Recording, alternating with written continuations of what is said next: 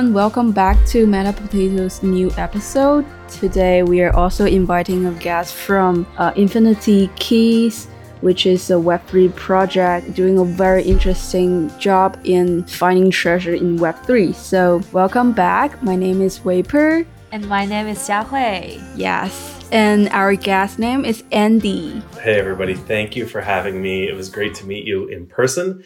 And now uh, I'm really happy to be here. Uh, in yeah. the metaverse with you. This is exciting. Yeah. Mm-hmm. Yeah, because we meet each other on the SmartCon um, conference. Mm-hmm. Mm-hmm. So let's get started. Um, do, would you like to do a quick introduction of yourself, about your sure. expertise and your current project, etc. Absolutely. Thank you so much. So, uh, again, my name is Andy Boyan. I have a history. My, my previous career was as an academic, I was a professor for about 10 years. I got my PhD in communication, which uh, for me meant studying entertainment media, primarily video games, which is how I got here today. Um, uh, so I, I, did that whole academic track. I was a social scientist. I went through grad school. I was an assistant prof. I did research and teaching and all of those things. Um, and then in 2017, I had earned tenure. I started exploring other technologies, and just because you know, you know, you don't want to expand and know stuff. And and I looked into AI and I looked into big data and virtual reality and all this stuff but nobody I knew was into crypto. And so I knew this thing called Bitcoin existed. I'd seen it on Reddit however many years ago and thought, okay, well, I'll look at that too. And that was early 2017. And it was right as all the excitement, not only around price, but around smart contracts, um, really started to, to get exciting. And what can we do with tokens and what can we incentivize and how can you loop things together? And then CryptoKitties came out and it was like, it, it was this whole bonkers year. Um, that, that was just really fun to, to be a part of. And I, I was fortunate enough to um, get plugged into a really great podcast community. Podcast communities can be really strong. This one was called the Bitcoin Podcast, uh, and it's still very active. And it was not exclusively about Bitcoin, but uh, a group of people who are really interested in research and decentralization for security's sake and, and how things work, not just number go up technology. Um, and getting plugged in there and another good community of people, I started um, to write on the side and do a small amount of professional work for crypto projects to stay involved, and eventually um, had the opportunity to leave my academic job uh, for a fintech who was going to make a blockchain play. So I, I entered into the professional space. Uh, in the bear market, and I worked for some projects in the crypto winter 2019. It was very, very bleak in crypto. Um, but uh, I worked for Status, who is um, a, a private messaging uh, app and and project, and they have an ETH validator, and they do a lot of infrastructure um, actually. Uh, and then I worked for various Cosmos projects, and eventually I got plugged into Ava Labs, uh, doing writing and marketing. And then uh, I began my work with Chainlink Labs. I, I got hired there full time in early 2020, and so um, I was, or maybe it was mid, it was summer, I guess. And so it was, you know, right DeFi summer was going on, and it was uh, the, the beginning of the enthusiasm for Web3 had just really kicked into gear. Um, and so I worked for Chainlink for about a year and a half. I ran a podcast um, myself. It's called Chainlinked. It's online somewhere still. Uh, and I did YouTube shows and a fair amount of writing as well, where I had the opportunity basically to talk to anybody who integrated Chainlink, just talk to them and hear about what they were building and, and all that. Um, which was a really interesting opportunity for me as, as somebody who was interested in learning about projects and, and learning about mechanics in depth and, and what they did. And what it enabled me to do was see, uh, especially as metaverse and gaming and NFT projects really took center stage last year, um, to see some opportunities for uh, some stuff that I was excited about in terms of gaming to be able to build my own project. And so I started formulating an idea and I uh, went and talked to a number of friends and advisors who eventually gave me the um, the guts to to go for it and actually build it. And that is Infinity Keys. So uh, I'll, I'll, tell you a little bit about what Infinity Keys is because. Um, but that's my background. I'm, I'm also like a, a, family man. My kids are home, so if you hear anything going on in the podcast, that is all mm-hmm. very normal um, activity. Um, it, what I saw last year in gaming, there was a lot of people talking about how like these games aren't really games yet. Is is we're still we still need to make them fun, and uh, that was true, and that that still you know remains like we're trying to make sure in Web three the games that we have here are actually fun. But to me, and what I always studied in, in academics was what is the content of games that people actually interact with and learn from? And stories are a part of that, but one of the major parts of that are the mechanics themselves. Like, what are the actual mechanics? What are the things you do in a game?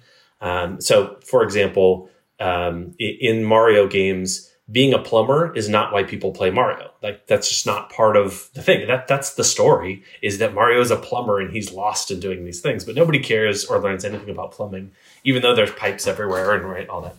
Um, but rather in Mario, what you're doing is is you're learning how to how to control Mario, how to get him or Luigi or whatever character, what speed they're doing, how their jump mechanics work, you know, what you can bounce off of and where, and do this really, you know, what is the gravity in in Super Mario World and things like that. Like those are the mechanics.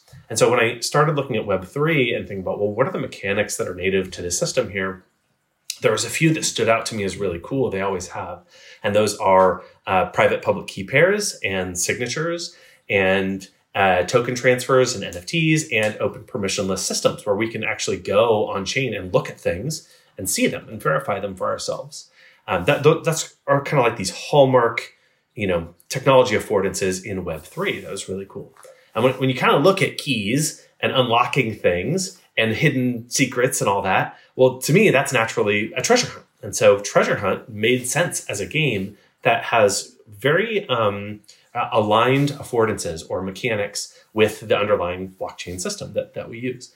And so that's kind of where Infinity Keys came from is the first idea is, well, let's do Ready Player One. Let's make treasure hunts and just put them, you know, in, in smart contracts. And then we can build mysteries and people can figure them out and go find them and, and things there. So that's kind of the core idea of Infinity Keys.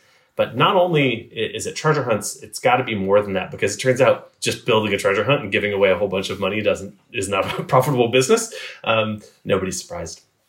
Um, but what what did happen is as metaverses grew and as games on on chain games grew and Discord communities grew, they needed a lot more engagement with their communities. And so, to me, games and hunts those are uh, engagements that anybody can build um, you don't need permission necessarily. I can build one for whatever game it happens to be, uh, or whatever movie or whatever book. You can build a treasure hunt based on trivia and mini games and riddles and whatever it is.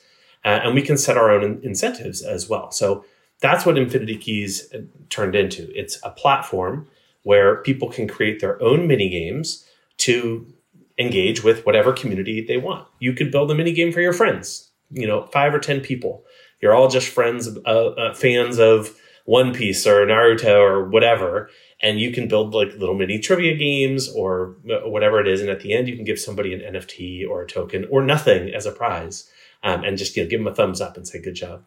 Uh, or you could uh, be a, an official project and say, hey, we have a community and we want people to read into our white paper and our lore more. So we're going to create sort of games that encourage people to go look through these things. Um, and, and that's what Infinity Keys that we've been building is what is the system that we can create where people can set these up? They can require a passcode or they can require an NFT, right? Maybe they're gated passcodes. And so you got to go into a game and you got to collect a special sword as part of an Infinity Keys quest. And you got to go into a different game and collect a mm-hmm. ring as part of the same Infinity Keys quest. And if anybody can set those things up, well, we can just use the composable elements of NFTs and permissionless transparent blockchains to set whatever those up, uh, uh, to set those up. So that's what Infinity Keys uh, is still becoming. We are live. Like there are hunts and quests and games up that anybody can go and play.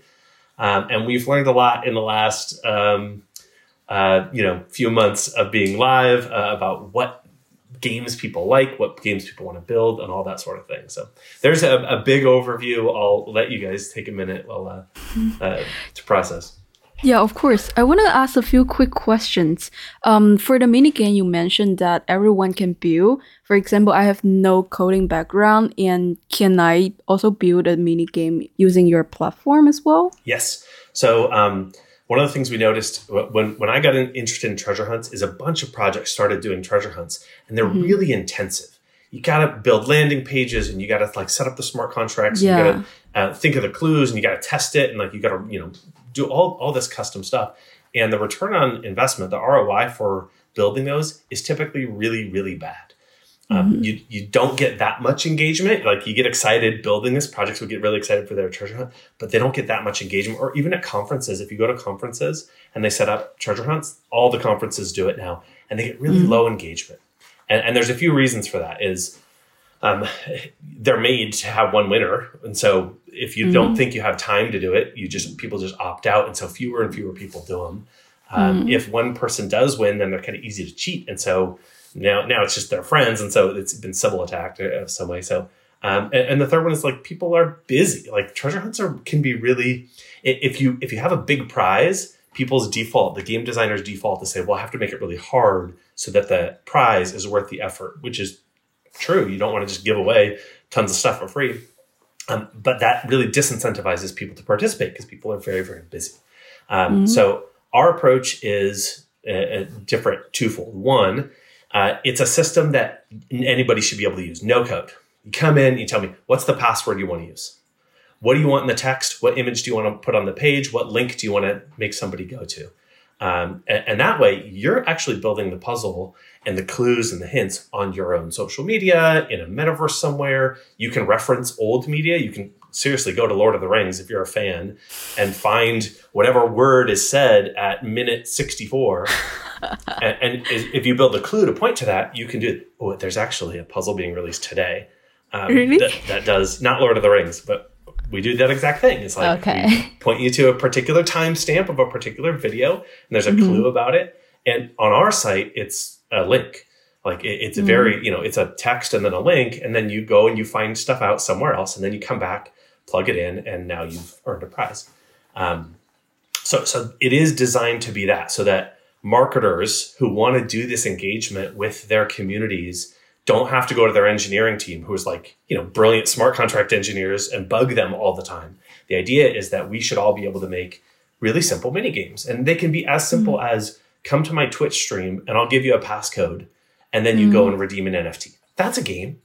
It's not as fun as something really involved, but it is a little bit fun. And and we have a Twitch streamer who's been doing that, and uh, he doesn't actually tell them; he wears it on his shirt and uh, and so they've got to kind of find the passcode that's written somewhere, and then they go back and they redeem this NFT, and it's a fun community engagement thing. So it, it is designed for people who are non-technical to come in and apply some, um, you know, some some some game ideas, and then just have this place where you can do a passcode or require an NFT or, or, or a few other things. Now, so so that's thing one is the platform. Now, thing two, if you're designing a game but you don't have game design experience, that can also be a challenge. And so um, mm. the, the, the next kind of a wave of Infinity Keys and what we're building is first a set of templates. You can come in and here's 10 ways to build a game with a passcode that you can just do and apply. And if you change the passcode and you change the theme, you can have infinite variations, infinity keys. Get it? Anyways, mm-hmm. um, the, the, other, and, and then the next step beyond that is um, a community of people who are creating their own templates, who vote on each other's templates, who self-govern, who do that QA testing that you need in, in gaming, and an incentivized community that comes together and tests games and says, okay, these are good things that work.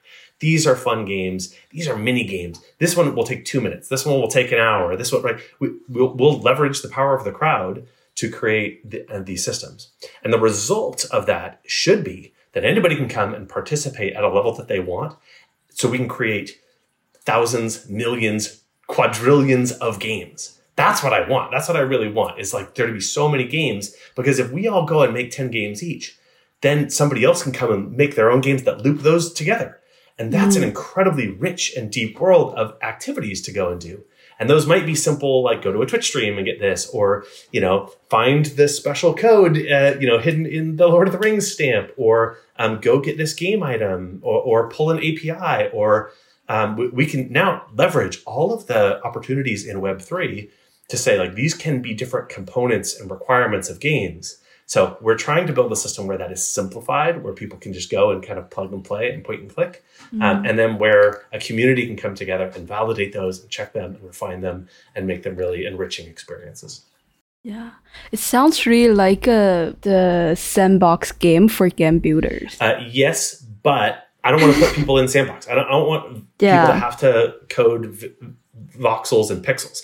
Now, what's cool about composability is you go and make a sandbox game and then hide a passcode in there or hide an NFT in there. And now you can come and do an infinity keys. And, and so by setting up this system where you can set up kind of whatever you want, it is composable with any other game builder system.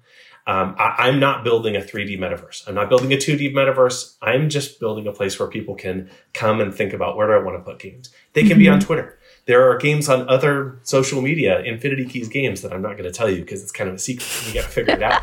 Um, but but there are games hidden around the internet. They're just Infinity Keys games that are just out there, um, and it should mm-hmm. be that because because then what, what has always succeeded, and I learned this from from Chainlink mainly, is well, successful crypto projects work with other ones. It's not just composability and technology; it's composability with communities. Bring communities mm-hmm. together and show everybody the value of both projects, or all three, or however many, and that's how we grow. And and mm-hmm. to we need to leverage those partnership opportunities uh, to do things together on an official basis or unofficial. And so this is what really gets me excited is it's not just I, that you need to have an official partnership with Infinity Keys to come and build your project.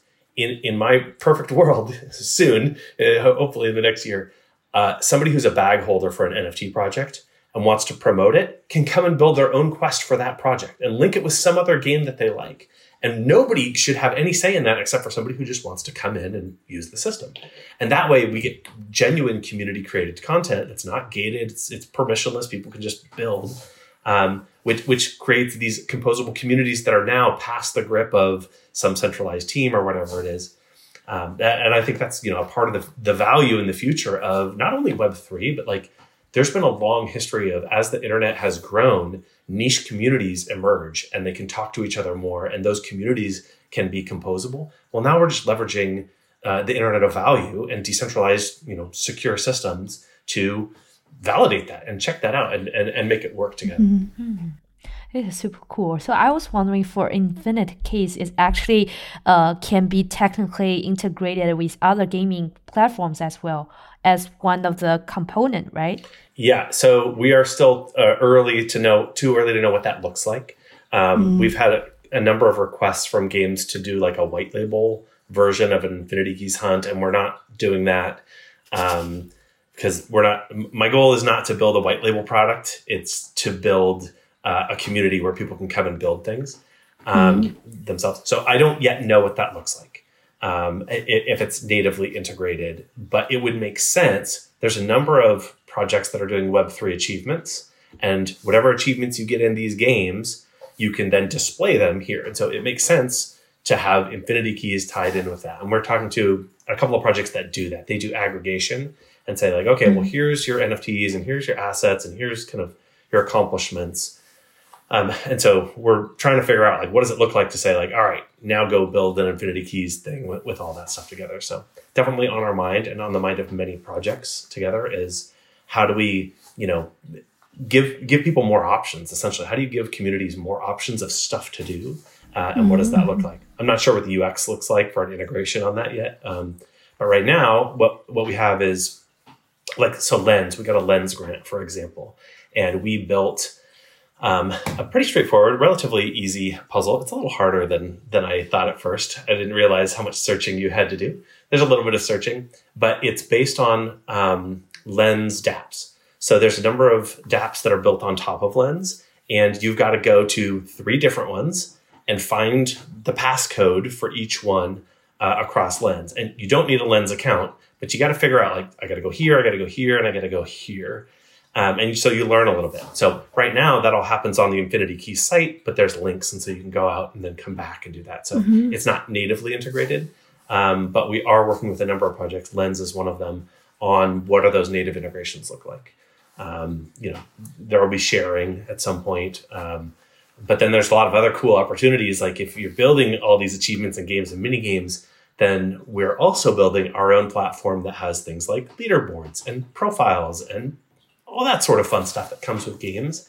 And so um, there's opportunities for that mm-hmm. in the mm-hmm. future as well. That's really like the Ready Player One movie. Yeah. The entire structure of playing and also like gaining the tre- like final treasure. Well, I don't have quadrillions of dollars to give away, but that's true. the the idea I love that I love it so much. I have it back here. It's all bookmarked up for various quests and clues and stuff for the future. Yeah. Um, but I, I uh, it's always a, a centralized single creator, right? He's a gigabillionaire Mm. creator creating one quest for one winner. And, and the big Mm. plot reveal at the end is they decide to split it among four Yeah. people, right? They decentralize. They, they begin to, and actually, the plot of the second book, it, the second book isn't quite as good, but the plot of the second book is um, the challenges of decentralized governance. It's actually like there's DAO Oh. problems that they have. Anyways, Interesting. um, but the idea is, well, let's just let anybody do that. Anybody should be able to build a quest. And it turns out a lot of people really enjoy building these treasure hunts. It's really fun just to build the breadcrumbs. It's, it's it can be challenging because your default is to go hard, go hard, go hard. And one of the things we've learned is there are a very small amount of people who like really, really hard hunts. And if, if but if you want people to play your game, you need to kind of balance that with accessibility and it can't be too easy. I can't just tell you the code and you go get it. That doesn't feel good. You've got to feel just good enough. And so there's this game design balance in there that's pretty tough. Um, uh, th- that's why we work with our advisors and a number of game designers from a variety of uh, game design backgrounds, AAA studios, mobile gaming, etc., um, to to make sure that and work on this. Like, how do we make good games? So we just released like one pack of games. I'm not sure when this will come out, but we did one for Halloween, and it's coming out mostly this week. And it's pretty easy. Like, it, it's made to make you feel like, oh, I know this one, good. But it's not make, made to be too easy. Like, just here's a prize, do nothing, mm-hmm. here's a prize. But it is meant for anybody to be able to share it. So like I should be able to share it with my kids and with their friends and they should be able to kind of work it out. So it's not too, you know, down the rabbit hole craziness mm. that we in crypto tend to do. Um, but we're trying to, you know, make give opportunities to people to just have a little bit of fun. Um, and, and these games also like they should be five minutes, 10 minutes max. If you're spending longer than that, you got to come to the Discord and you got to ask for help. And there are some that are harder, but like we're trying to figure out like the Wordle experience. I love Wordle. I play it every day. I'm really mad because I broke my streak yesterday. So I'm mad at Wordle. But Wordle's five minutes a day and you get it and you feel good and then you go on with your life. And we can do that on Web3 and it's a great onboarding opportunity. Make you feel a little bit, bit good, go on with your life and do that for 10 days in a row. And then you say like, okay, well, maybe I should check out this. Maybe I should get a wallet and, and try this out. So a ton of opportunities in casual games and, and, and these experiences uh, for adoption as well. Yeah, I actually played several ti uh, several games on your platform already. what did you play? It's like the starter kit. Mm-hmm.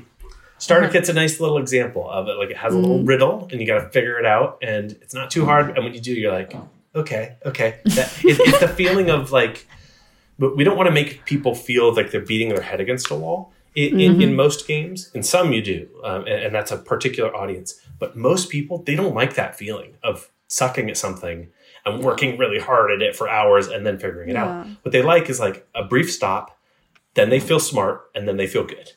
And so we try to do that. And so one of them is a quick little riddle where, wait a minute, is this what I think it is? Oh, it is. Yay, I feel good. Like that, that's what it should be. Um, and then there's one where you got to go and um, find some information in our Discord, and then one where you got to go and find some information in our white paper. And we're going to update those to be a little more fun, but but they are some of these basic games that demonstrate the capabilities of what you can do with Infinity Keys. Yeah. Oh, coming back to the original, your idea of these infinity keys, it starts from Ready Player One, right? The inspiration. Yes, uh, there's a lot of books and stories like Da Vinci Code, uh, National Yeah, Treasure. yeah. Like I love all of those. I love them all. Me too. Um, uh, what's the book series? I'm reading the sequel right now. It's like a fu- foolishly beautiful endeavor. Um, What's the name of it? gosh, hold on. Let me look it up. It's gonna be worth it because this is a book series that everyone should read. I was 25. She followed me to the coastline.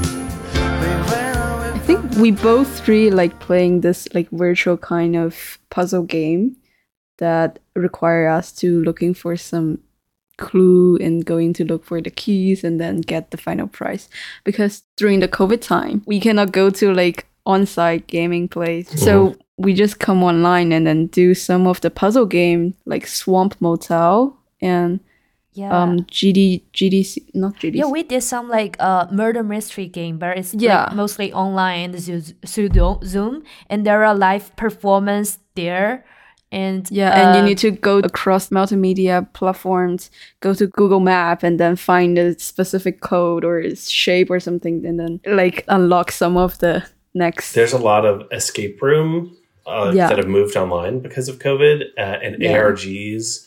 Um, there is, uh, you know, this is not um, metaverse. It is um, geocaching, really Mm-hmm. popular for. Are you familiar with geocaching? What's not that? So people hide treasures anywhere. I just go hide it in my yard, and then I can, you know, set just post in this app like, "Hey, there's something to go find here," and it's whatever you can make whatever it is. And so some of them are really really simple. You step in, you you, you go somewhere in real world and you sign in, and it's fun. Some of them are much harder, multi-step, um, and that was popularized a couple of years ago.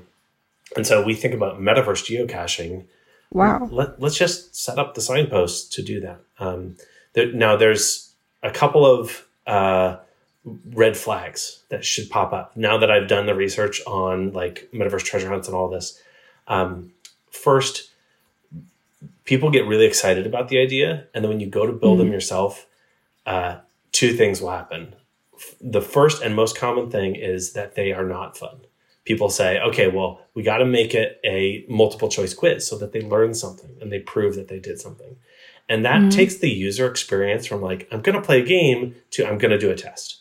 And those are two obviously not like in school, they do that like, hey, it's a game time. And then they hand you a multiple choice quiz. And every student knows like, this is not a game. This is bullshit. like, okay. And, and it's not fun. It's, it's very different. And, and they used to call it edutainment um, or you know educational gaming and it's really really hard to do right um, the hmm. most powerful learning is intrinsic motivation and learning like when you really want to do something and you learn it hmm. you know by doing and, and all this stuff but building those experiences are insanely difficult. And when people start thinking that they're going to do that they inevitably go to you know uh, multiple choice questions. And look at things like coinbase earn. Like hmm. okay yes it's proof that you watched a video. Did you learn something? Well maybe but okay i'll do it for five bucks. Like what, whatever. That's not a fun experience. That's not what we're looking to build. It is a useful experience. You know people want that that verification. But uh, like i just saw optimism just did a really big one of these where it's like this whole treasure hunt and and system.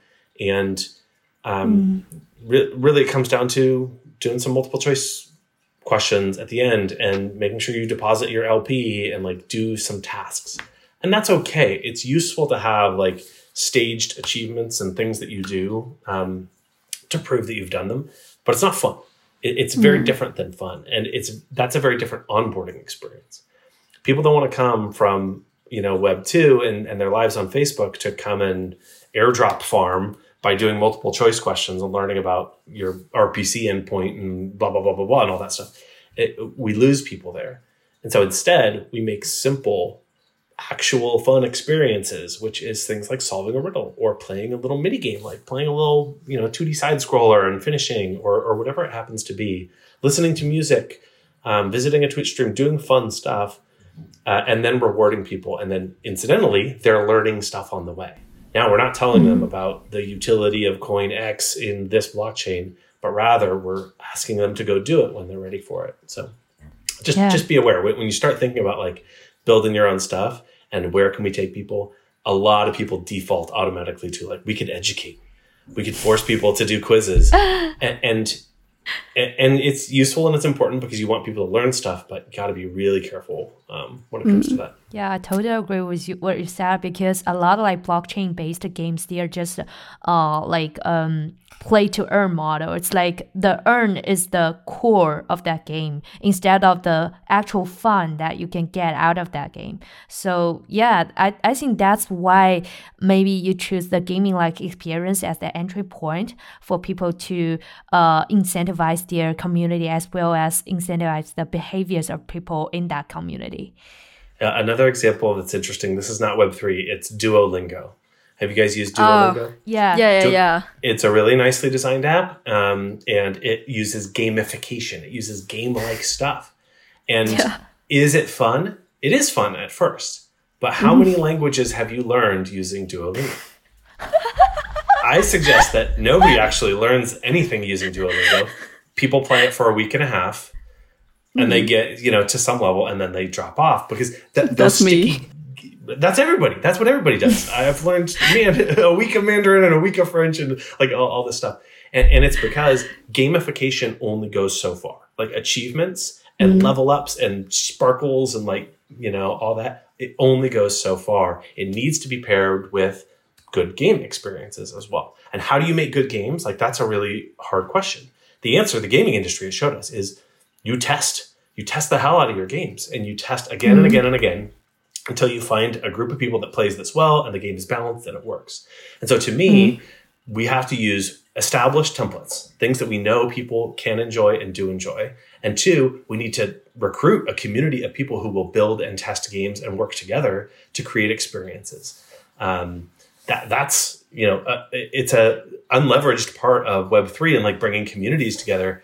To me, it's like governance. I want the product of these puzzles to be good. Let's govern the product. Let's test them and let's put them out. So um, it's hard, right? It's not like an easy thing. Is you've got to test and you've got to work at it. And in our game development, like we've trashed so many of our games because they just weren't good. We've removed them, and like I thought it was good, and it didn't work, and it's just part of the the design experience. Um, you know, editing it, when you're writing or podcasting or whatever it is is critical to making a good product. Um, the same for any content design, including games. So speaking of recruiting and also product development, I was wondering how do you gather this like game design people and all the talented people uh, for your team? How did your team formed? um, people I've known. Uh, the core team is just that good old networking. Um, when when I've studied games for decades, and so bringing in people from the games industry, or um, one of the first puzzles we made, uh, w- one of the one of our fans, like somebody found it and played it and loved it, and he's joined the community, and turns out he's got mobile game design experience, um, and he's become an advisor. Like um, you you, you kind of just got to work at it and meet those people and retain them. And that's part of networking and recruiting and and and being part of that. So um, you know our team is front end and solidity developers basically. Um, and when it comes to game design it's me and then community and advisors as well. So it's people that i've retained that we can test and run stuff. Um, uh, when it comes to how do we eh, help other people like average people without game design experience come and design games? Well first we've got a community discord where we talk about this stuff. And and people come in with their own ideas and we have community submissions that we help revise and ideally it's right now it's very hands-on of like well here's why we're doing this and here's why we're doing this. But we'll, we're building a system of advocates who will train others who come in and guides to start thinking along those lines. And and building a game that people play is so rewarding. It's like uh, listening to music going to live music and like being at a show and watching a great band that feels really good. You have no idea what it's like being on stage being on stage and at a show and like singing to a crowd of people it's like a thousand times. It's crazy how invigorating it is. I was a singer in a mm-hmm. band for a little while. Not a big band either. It was a small band not that you know not many bands but still like the the adrenaline it gives. It's the same thing when people play your game.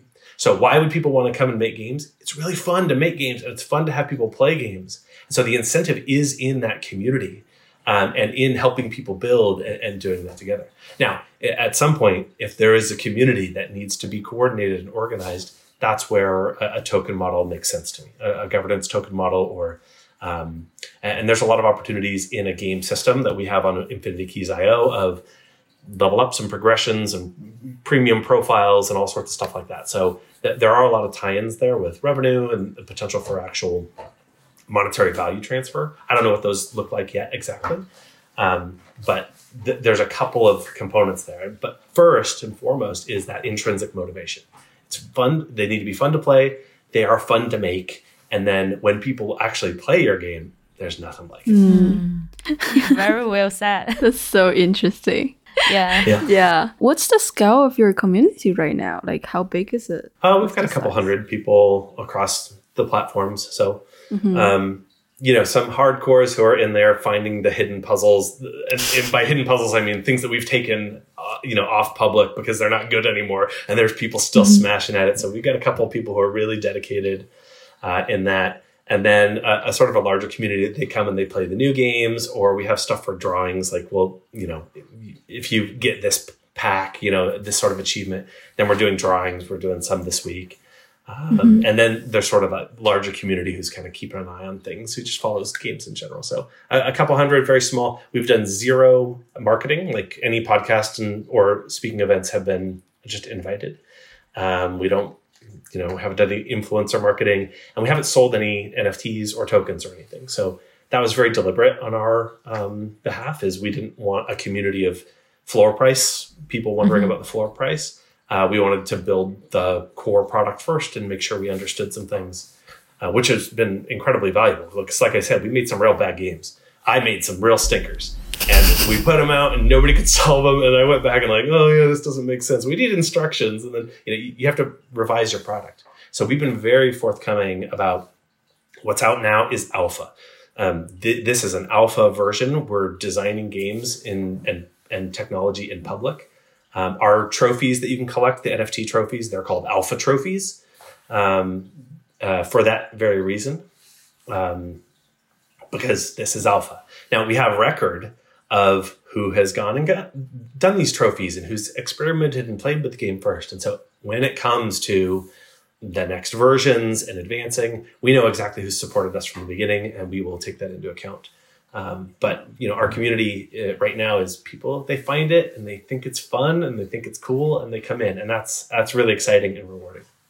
And and on that note, we've actually had uh, some surprise people come in. So we've had some major I won't say their names, but major enterprises who they're checking out Web three and they're playing games and they're taking a look and they're on. And then they come in and they've messaged us to come do pitches for doing an Infinity Key style hunt for their brand, their property, um, and so on, in the short term, that's what we're doing for revenue is like we're working with projects one on one and helping do campaigns and things of this nature.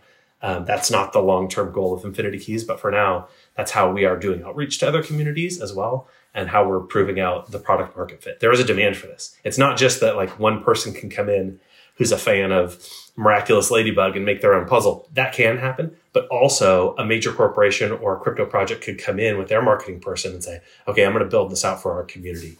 Um, so it's kind of a you know multi pronged approach. Baby blue, it was their fun. I guess we want to move on to a couple more question about the technology and also the Yeah. um, thresholds, the industry dynamic for Infinity Key. Yeah, definitely. Because for me, it's like when I when I was looking at your white paper, I found that Infinity Keys is actually uh trying to combine a lot of things together. Like uh, you won't be a like a gaming platform, but also like a community engagement tool, but also uh, essentially it could be like a creator studio. So I was wondering how uh, did you define Infinity Keys? Like which verticals it belongs to? Like which like specific industry that we are referring to when we speak about like Infinity Keys? Uh, that's a great question. Uh, I I think the creator platform is the most important component of it. And so to understand, like, okay, well, people can come and build stuff. What can they build? Oh, they can build mini games. And here's how that works. Now, in order to do that, we had to build a demo of a game, uh, the games, to say like these are the kinds of games that you can make. And if we want people to play those games and have a good experience, we should just make it a game ourselves and have at least a core mini game that's a sticky, you know, good experience. Because what we've seen, and we've seen great evidence of this, people who are enjoying the main like Infinity Keys alpha game, they'll play whatever we put out. And so uh, when we put out a project, um, a, a mini game for Saga, Saga is a Cosmos based um, chain. Uh, people who had no exposure to that whatsoever, they would go into it because they go and play the puzzles. So foremost, it is a creator platform. It's a place where community anybody can come and, and build that stuff. But it would be foolish of us not to build a game on top of that. And so to let that people come and play that game and give those other projects exposure to wider audiences, that's part of this composable community. So uh, I, I do see them as they're linked and they make sense together, but really like the creator platform is the core and we're figuring out what does that look like. But in order to figure out what that looks like, we had to define what does the game look like because can you know how do you check a passcode? How do you check NFTs? Like there's this technology in there. Um, where do you mint a prize? Can we do that multi-chain? Turns out we can. Can we do it on every multi-chain? Yeah, but that's kind of a hassle. So like we're, we've got to figure out those sorts of things as well. So um, in order for us to be a creator platform, we need to have the technology that lets us be a game first. So anybody can be their own game or make their game. Um, in order for the creator platform to thrive and really grow, it needs to have a community that supports it and can test games and really grow. So to me, it is those sort of, you know, three different areas. Um, and we're taking them in stages uh, a little bit. So right now it is focused a lot on the game because it, it's a it's a public facing demo, right? You can see different types of puzzles. You can play a lot of different things. You can redeem different kinds of treasures. Um, you can see how those uh, um, you know project sponsored posts work or uh, uh, challenges work and things like that. Um, we'll have profiles coming out in the next I don't know I'm not going to put a date on it while um, where people can kind of track their progress and feel like oh this is a coherent thing. And then after that we'll be looking at that creator platform and saying like okay well how do we optimize this? How do we make it so that somebody can come in and get a free offering or pay for a little bit of a premium offering if there's some more expensive stuff um, that we need to pay for on that end? And then eventually we'll, once there's a demand for a community well let's incentivize that community to come in and we'll organize and let that emerge. So you are right to identify those things. Um, but they're I, they're coming in stages they're interrelated and um, uh, but still kind of separate. Yeah, I totally got what you said.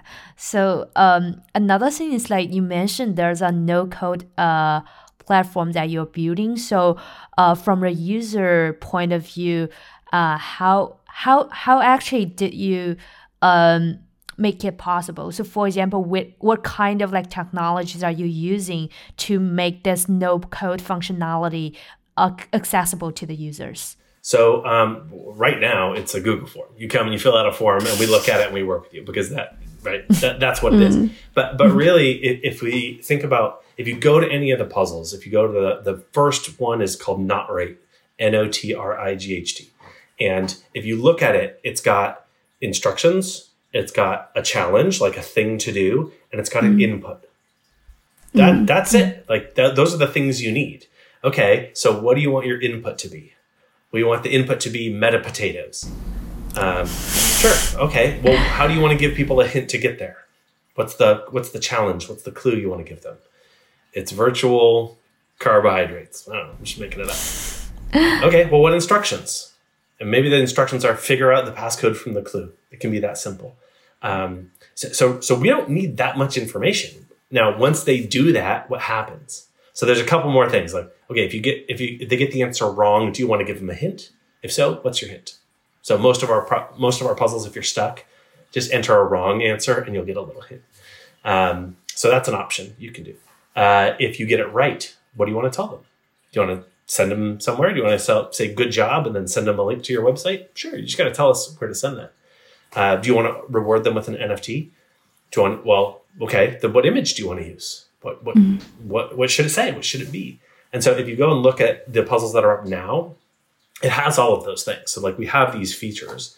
It's just a matter of determining like what's the user experience for deciding where do I input the passcode versus the challenge and how to do that. And then the next piece that um, we, we, we're still working out is like, okay, well, if we have templates, how do, are those integrated? How do those work? Or is that like a, a side guide that's gated by NFTs or something like that? So figuring out like what to do with, with some of those um, is part of the challenge. But it's uh, the the core that core infrastructure of like you create your own puzzle. That's pretty Web two based. It's serving a front end and pulling it into a database and then constructing it. It's almost like um, a WYSIWYG, not quite WYSIWYG, but it's pretty close um, to output this challenge that you guys can see right now. You can go on Infinity Keys and see at least um, uh, you know the first idea of what that will look like. So technology wise, it's very Web two oriented. It's about setting up your preferences, and then the system says, okay, it'll look like this, and we can plug in th- those different things uh, there. Now on the Web three side, um, there's a few more questions, which is okay, if you want to require somebody to have an NFT, what NFT is that? And so you're going to have to put in an address, a smart contract address. So Yeah. is that no code? Well, it gets a little trickier. It's not as easy as anybody to do it, but if you're already asking Yeah. people to go get an NFT, we're going to assume that you know your contract address. At least you have a wallet or something. Yeah, right. Um, or if you want to mint an NFT on the back end, what chain? Don't have to be all the chains. Right now, you can mint on four different EVM chains. Um, it's just up to the user. Um, so, so if there's things like that that we'll need to decide, but they're not um, they're not stopped by anything on chain or any other technology. It's just a matter of like, how do we make that experience smooth so people know what they're doing? That that's more uh, of the question. It's like, how do you know what you're doing? So at the end of it, you make a puzzle, it goes live, you can share it with your friends, and they get a little picture. It's an NFT that they can share or keep or sell or whatever they want um, uh, want to do. Yeah, I think maybe in the future you can also like smooth that user onboarding experience as well. For example, using no wallet login technology, uh, that they don't, they may not need like a wallet to sign in to get an NFT. You just create it for them, like in your backend or something. It is very close to live like that. So right now, send a puzzle to your mom if- if- or whoever, uh, and have them do it. And there, there's an option. You solve the puzzle, and it says claim your NFT, or give us your email and claim the email, claim the NFT by email. Um, Now we know, you and I know, that's not an NFT that they're claiming by email. But what it does is it puts a little bookmark in in our system that says, "Hey, this email has claimed this NFT." So later, when they come back, and they have a profile because we have the email. So now you've got an Infinity Keys profile. Hey, do you want to claim this as an as a digital asset? Here's a wallet to set up with, and then Got there'll be a tag to be able to uh, go and do that. Now we're still working out exactly that user journey too. I think there's a lot to explore there, but it's a lot like what you just said. Is like, okay, you can claim this when you're ready. You know, it's claimed on our back end for you in these ways. Um, but, but yeah, that that is the the goal. And and so what we're doing with with casual games is you should be able to play casual games without getting a Web three wallet. Like who cares? So- so play a Halloween game. It's trivia. Like it's fun. right? Um, Yeah. But at some point, if you want to say like, okay, I want to save this achievement and I need it mm-hmm. as like a digital asset as an NFT, then mm-hmm. maybe I'm motivated to go and do that. So that's where mm-hmm. composability comes in. If you want the 2023 holiday achievement because there's a drawing for a thousand bucks or whatever, you actually got to go and claim the NFTs for Halloween and Christmas and Diwali and like all, all you know, uh, wh- whatever they all are. And so, so maybe there's incentive there, mm-hmm. but we don't want to push people into that. We want to let them opt into that when they're ready. Mm-hmm. Mm-hmm. Yeah, definitely. The paradise city from my white Due to the length of this episode introducing Infinity Keys with Andy Boyan, we are going to break this episode into two parts. And for part two of this episode, we will be releasing next week around New Year's Eve. Additionally, to celebrate this holiday, Meta Potatoes is also giving out our special NFT gifts for the first time this Christmas and welcome all our audiences and fans to check it out on OpenSea through the link we provided in the show notes. Last but not least, wish everyone listening to this episode Merry Christmas and Happy New Year.